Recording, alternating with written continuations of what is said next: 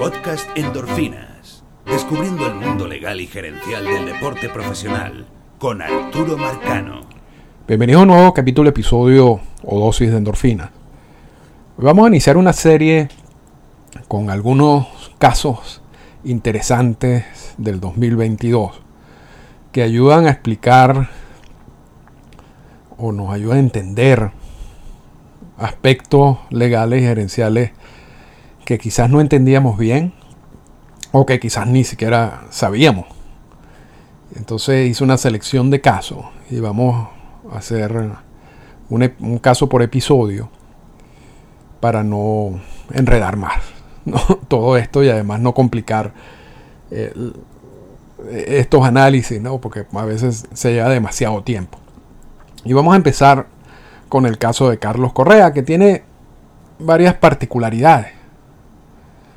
Y empecemos diciendo que Correa fue parte de un grupo muy interesante de agentes libres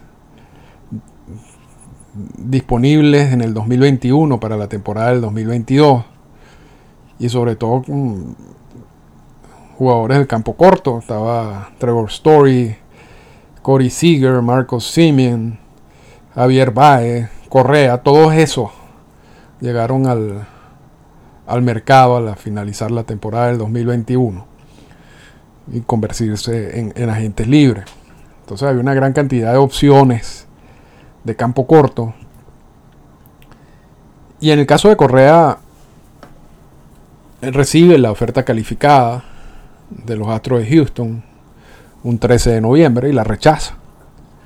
Lo cual le da al equipo que vaya a firmar a Correa una, cantidad de penalidades. No solamente es la entrega de una selección en el draft, sino también la pérdida de dinero para la firma de, talento internacional y todo de acuerdo a lo que dice el CBA en relación a, la especificación del castigo en sí del equipo que firma o que firmaría a Correa eventualmente, porque eso también cambia dependiendo de algunos factores como, como si está por debajo o por encima del CBT y otros factores que también toma en consideración el CBT que no vamos a entrar en, detalles en este momento. Lo cierto es que Correa entra al mercado de agentes libres con la oferta calificada, que es un, que es un peso negativo, si se quiere, que tienen eh, jugadores que la reciben, sobre todo jugadores que quieren firmar un contrato a largo plazo.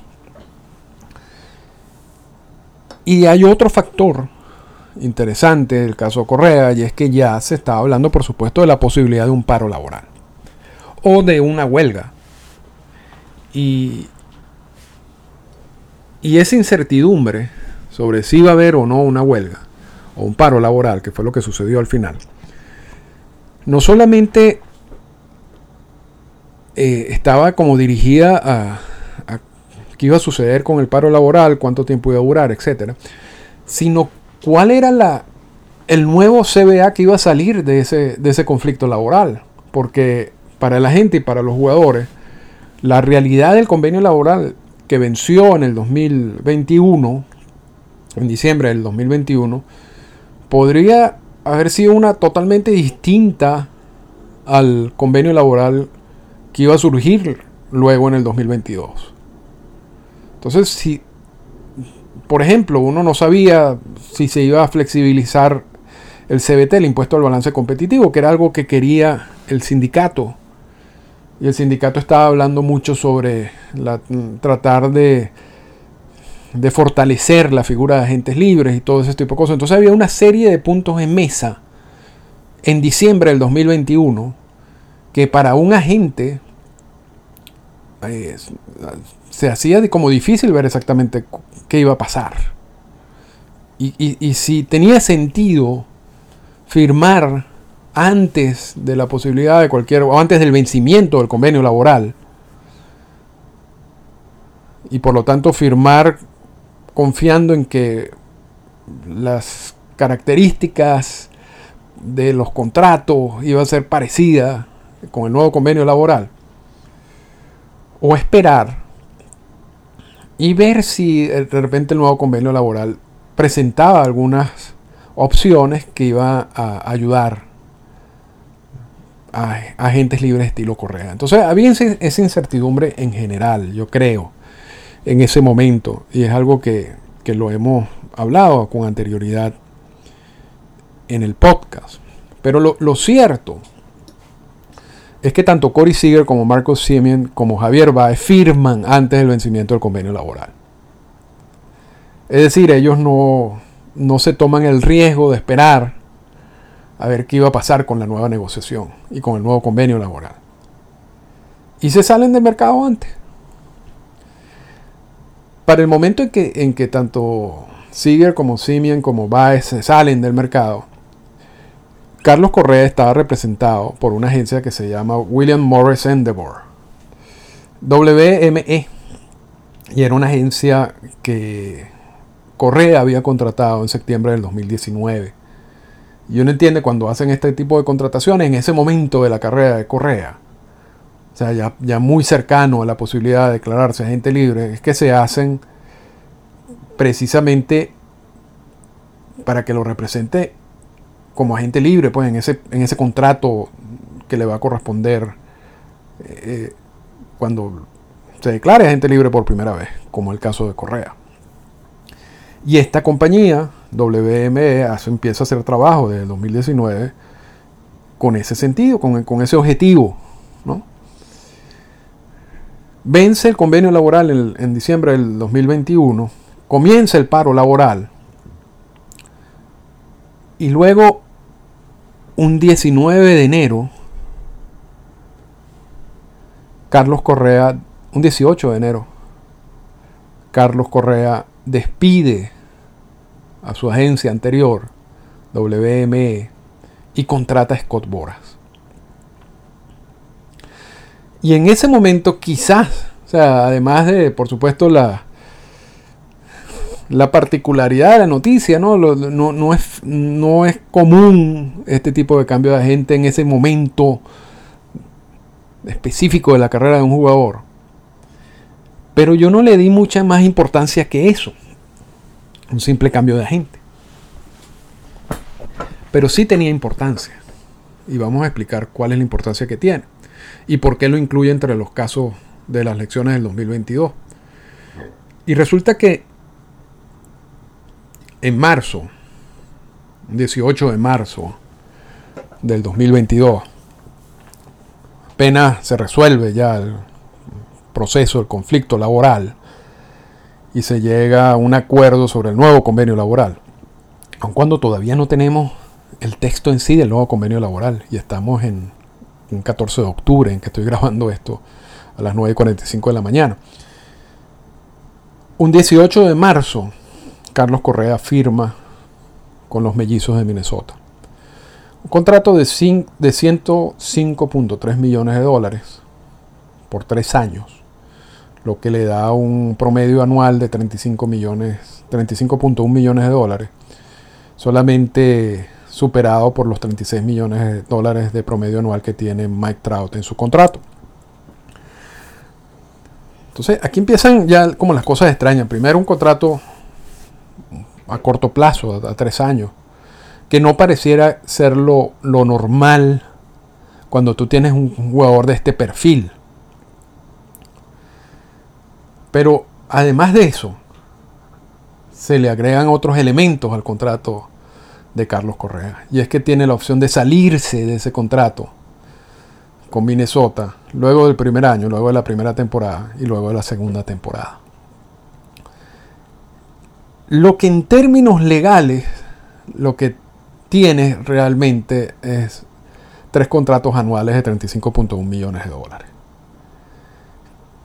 Que si Correa no hacía nada, y vamos a poner se lesiona o, lo que sea en, la primera temporada, que no ocurrió, aunque sí tuvo problemas físicos, tiene asegurado esos 105 millones de dólares. O sea, no, no hay. E, e, esos 105 millones de dólares son garantizados porque si Correa no hace nada, igual los recibe. Pero Correa tiene la opción de salirse de ese contrato luego de la primera temporada y luego de la segunda temporada. Y lo que dicen, con mucha lógica, es que Correa se va a salir de ese contrato este año y se va a declarar de nuevo agente libre, va a entrar de nuevo eh, al mercado como agente libre. Y este tipo de, de cláusulas de salida son muy interesantes y son muy distintas a, por ejemplo, las opciones de los jugadores o las opciones del equipo. Porque se consideran garantizadas porque es que es parte del contrato. O sea, el contrato son 105 millones de dólares, que puede desaparecer luego en caso de correr después del primer año, pero el contrato es 105 millones de dólares. Cuando tú tienes un contrato con opciones de jugadores o mutuas o, de, o del equipo, y eso es algo que vamos a hablar en el caso de Julio Rodríguez, la parte garantizada es una y luego vienen partes adicionales que se disparan dependiendo de si el jugador ejerce la opción, si es, de si es la opción del jugador, si el equipo ejerce la opción, si es la opción del equipo, o si ambos ejercen la opción, si es una opción mutua. Pero para que ese dinero sea considerado garantizado, se tiene que ejercer la opción. Porque hasta que no se ejerza la opción, ese dinero no existe en el contrato. En el caso de las cláusulas de salida, es parte del contrato. Lo único que la cláusula de salida lo que te hace es destruir el contrato antes del término inicialmente negociado. En este caso el de Carlos Correa de tres años. ¿Y, por qué? Primero, bueno, es obvio que en marzo, luego de la, culminación de del conflicto laboral, quizás no hubiera sido, no era el mejor momento para negociar un contrato un poco más a largo plazo. Quizás ya habían equipos mentalizados en, ya en, la temporada. Y, y quizás esto, esto era lo que estaba disponible, ¿no? Vamos, vamos, a, vamos a poner eso como una de las cartas en todo esto. Pero también hay una explicación que tiene mucho más sentido. Y es que en caso de que Carlos Correa hubiera firmado un contrato, vamos a suponer, por 10 años, estilo Corey Seager, o por mucho más tiempo de los 3 años que firmó con Minnesota, la comisión que genera ese contrato para la gente le hubiera correspondido en su gran mayoría a WME, a su agente, a la gente que él despidió en enero del 2022. Lo que quiere decir, en otras palabras, que Scott Boras hubiera negociado un contrato, hubiera trabajado para WME porque el contrato que al final negoció Boras, la comisión no le hubiera correspondido a Boras en su, gran mayoría, sino esa comisión le hubiera correspondido a WME. Una manera de evitar eso era que Correa firmara un contrato, por ejemplo, por un año. Y ese contrato de ese año, por ejemplo, esos 35 millones de dólares que cobró Correa con Minnesota, la, la comisión de la gente de esos 35 millones de dólares le hubiera correspondido en su mayoría a WME. Pero luego de culminado ese año, ya no existe ninguna relación con WME y Carlos Correa. Ya ahí se termina, culmina la relación de trabajo, si se quiere. Y entonces Scott Bora tiene toda la libertad de negociar cualquier tipo de contrato que él quiera. Por la cantidad de tiempo que sea, por la cantidad de dinero que sea, y la comisión le hubiera correspondido en su totalidad a Scott Bora. Entonces parecía lógico. Claro, yo no, yo no lo vi en ese momento y cuando, cuando surge la, firma del contrato de, Scott de, de Carlos Correa con estas cláusulas de salida de año tras año, quizás no lo, no lo veía tan claro en ese momento, pero ahora se ve absolutamente claro y además que ya, repito, todo parece indicar que se va a salir del contrato. Que, parte de la, motivación era esa. O sea, hacer un contrato que estaba estructurado básicamente para que se saliera luego del primer año.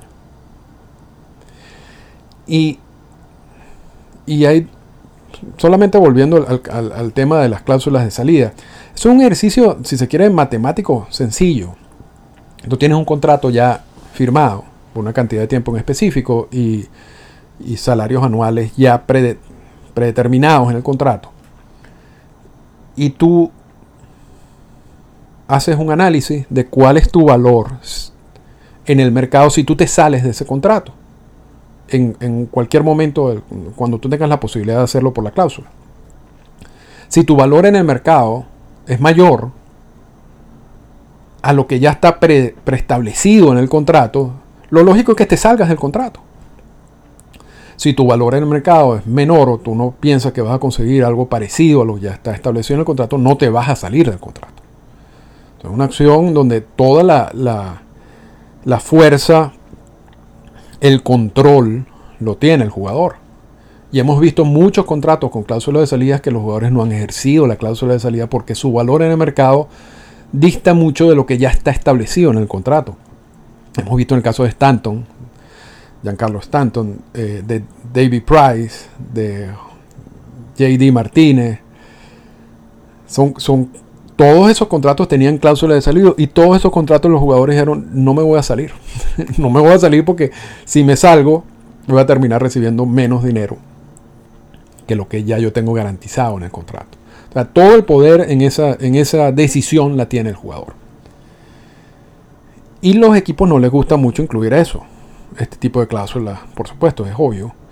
Ahora, en el caso de Minnesota, quizás tenía sentido y quizás también estaban apostando de que luego de un año con el equipo, Correa se iba a enamorar de la ciudad, de la organización y se iba ya sea quedarse en el contrato, no salirse, o terminar firmando, renegociando esa, esa relación de tres años algo más extenso. Pero de nuevo, de haber ocurrido cualquier de ese tipo de cosas, la comisión le hubiera correspondido a WME. Cuando es Bora quien trabaja. Entonces, por todos lados, era lógico pensar que Correa se iba a salir del contrato. Y eso es lo que va a pasar. También ahora Correa no tiene la oferta calificada encima. Porque tú solamente, de acuerdo con el convenio laboral, puedes hacer eso una sola vez. Entonces, Correa entra en el mercado como agente libre con menos campo cortos disponible, como cuando le tocó en el 2021. Todavía una edad joven, sin oferta calificada. Y para ahora lo más interesante es que ese contrato, la comisión le va a corresponder a él. Entonces, a pesar de, que quizás la temporada de Correa no fue la mejor, no estamos hablando de un Aaron Josh, por ejemplo. Todavía Correa tiene números interesantes. Puede ser una pieza clave en muchos equipos es un jugador de élite que ha tenido problemas físicos, que quizás ha sido su, talón de Aquiles, que seguramente con un contrato a largo plazo con un equipo va a tratar de, de tomar en cuenta eso. Pero, pero lo, lo, lo interesante, con esto cerramos, del caso de Correa, además de todo lo que hemos hablado, es cómo una gente como Scott Bora puede diseñar y estructurar este tipo de contrato considerando varios elementos, pero entre esos elementos en los cuales fueron considerados para la firma de ese contrato está el hecho que, que la comisión ahora sí le va a corresponder a él, luego de ese primer año con los Millizos de Minnesota. Yo no sé cuántos otros contratos han sido estructurados de esa manera, no conozco mucho. De hecho, no conozco muchos casos en que un, un pelotero de ese perfil de Carlos Correa haya despedido a su agencia casi al, momento muy cercano de firmar un, contrato como agente libre. Entonces son, son elementos interesantes que muchas, que en muchos casos yo desconocía y que por eso agregué el caso de Carlos Correa como, parte de las lecciones del 2022. Espero les guste el podcast y la semana que viene vamos con otra lección del 2022. Esta fue una presentación del podcast Endorfinas. Para comunicarse con nosotros, escríbanos a las siguientes cuentas en Twitter. Arroba Arturo Marcano y arroba Endorfinas Radio.